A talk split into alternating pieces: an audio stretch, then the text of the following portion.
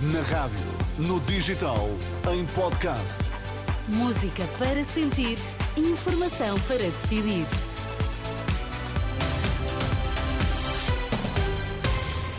Notícias para ouvir agora na Renascença. Vamos saber quais os títulos em destaque a esta hora. Boa noite. Proteção Civil registra mais de 600 ocorrências nas últimas 24 horas devido ao mau tempo.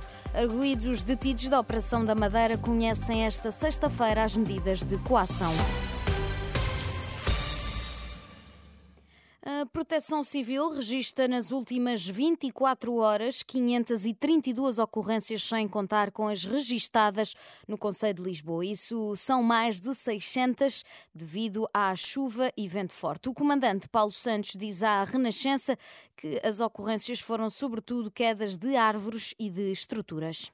Uh, são ocorrências uh, maioritariamente relacionadas com quedas de árvore e quedas de estruturas muito por ação do forte vento que se tem feito sentir e o facto também das terras com toda esta precipitação uh, persistente começarem a ficar alagadas, portanto, este, e, e facilitar, eh, digamos assim, a queda de, de, de, árvores. A região do litoral norte e centro foi a mais afetada ao longo do dia. Paulo Santos, oficial de operações da Proteção Civil, diz ainda que nas últimas horas a região sul registrou o maior número de ocorrências. O Instituto do Mar e da Atmosfera coloca 11 distritos do continente sob aviso amarelo devido à previsão de chuva, por vezes forte, para esta sexta-feira. Os três arguídos detidos no âmbito de suspeitas de corrupção na Madeira só esta sexta-feira de manhã é que ficam a conhecer as medidas de coação. O interrogatório a Pedro Calado, ex-presidente da Câmara do Funchal, só terminou esta quinta-feira, ao fim de 16 dias de detenção para interrogatório. Os advogados de defesa juntaram-se e apresentaram um requerimento a pedir a libertação imediata dos arguídos. O que não foi aceito pelo juiz de instrução criminal, Paulo Sá e Cunha diz que este processo não tem paralelo na história e admite que estão a ser postos em causa direitos fundamentais. Vai ser uma decisão histórica, porque me parece que batemos os recordes da detenção numa situação desta natureza e, portanto, isso com certeza que dará origem a um caso de estudo, se calhar até em instâncias internacionais, porque, como sabem, há muitas organizações que se preocupam com os direitos humanos Paulo Sei Cunha, advogado de Pedro Calado, garante que o seu cliente respondeu a todas as perguntas do juiz. Ainda detidos estão os empresários Avelino Farinha e Custódio Correia.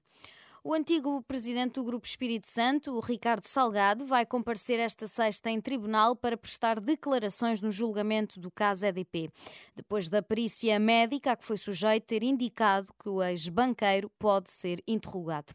A convocatória acontece dois anos e um dia depois de Ricardo Salgado ter marcado presença num tribunal pela última vez, quando alegou não estar em condições de prestar declarações por lhe ter sido diagnosticado Alzheimer. A audiência no Juízo Central Criminal de Lisboa está prevista para as 10h30 da manhã.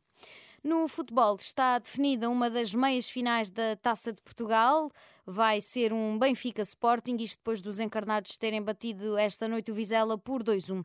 O jogo só não foi mais fácil porque não conseguiram marcar mais, explica o treinador dos encarnados, Roger Schmidt. Começámos muito bem, criámos várias oportunidades de marcar golo, mas infelizmente falhámos. Mas acho que Apesar de tudo, controlámos a partida na primeira parte e conseguimos marcar um. Na segunda parte, marcámos o segundo e parecia que o jogo estava resolvido. Mas às vezes é assim: o adversário teve uma oportunidade e marcou. E a partir daí a partida ficou renhida. Eles deram tudo e tivemos de lutar para ganhar o jogo. Mas o importante é vencer e merecemos ganhar e estou contente. Antes, o Vitória de Guimarães tinha vencido o Gil Vicente por 3-1 e a seguir vai defrontar o vencedor do Santa Clara Porto, que foi interrompido devido ao mau tempo.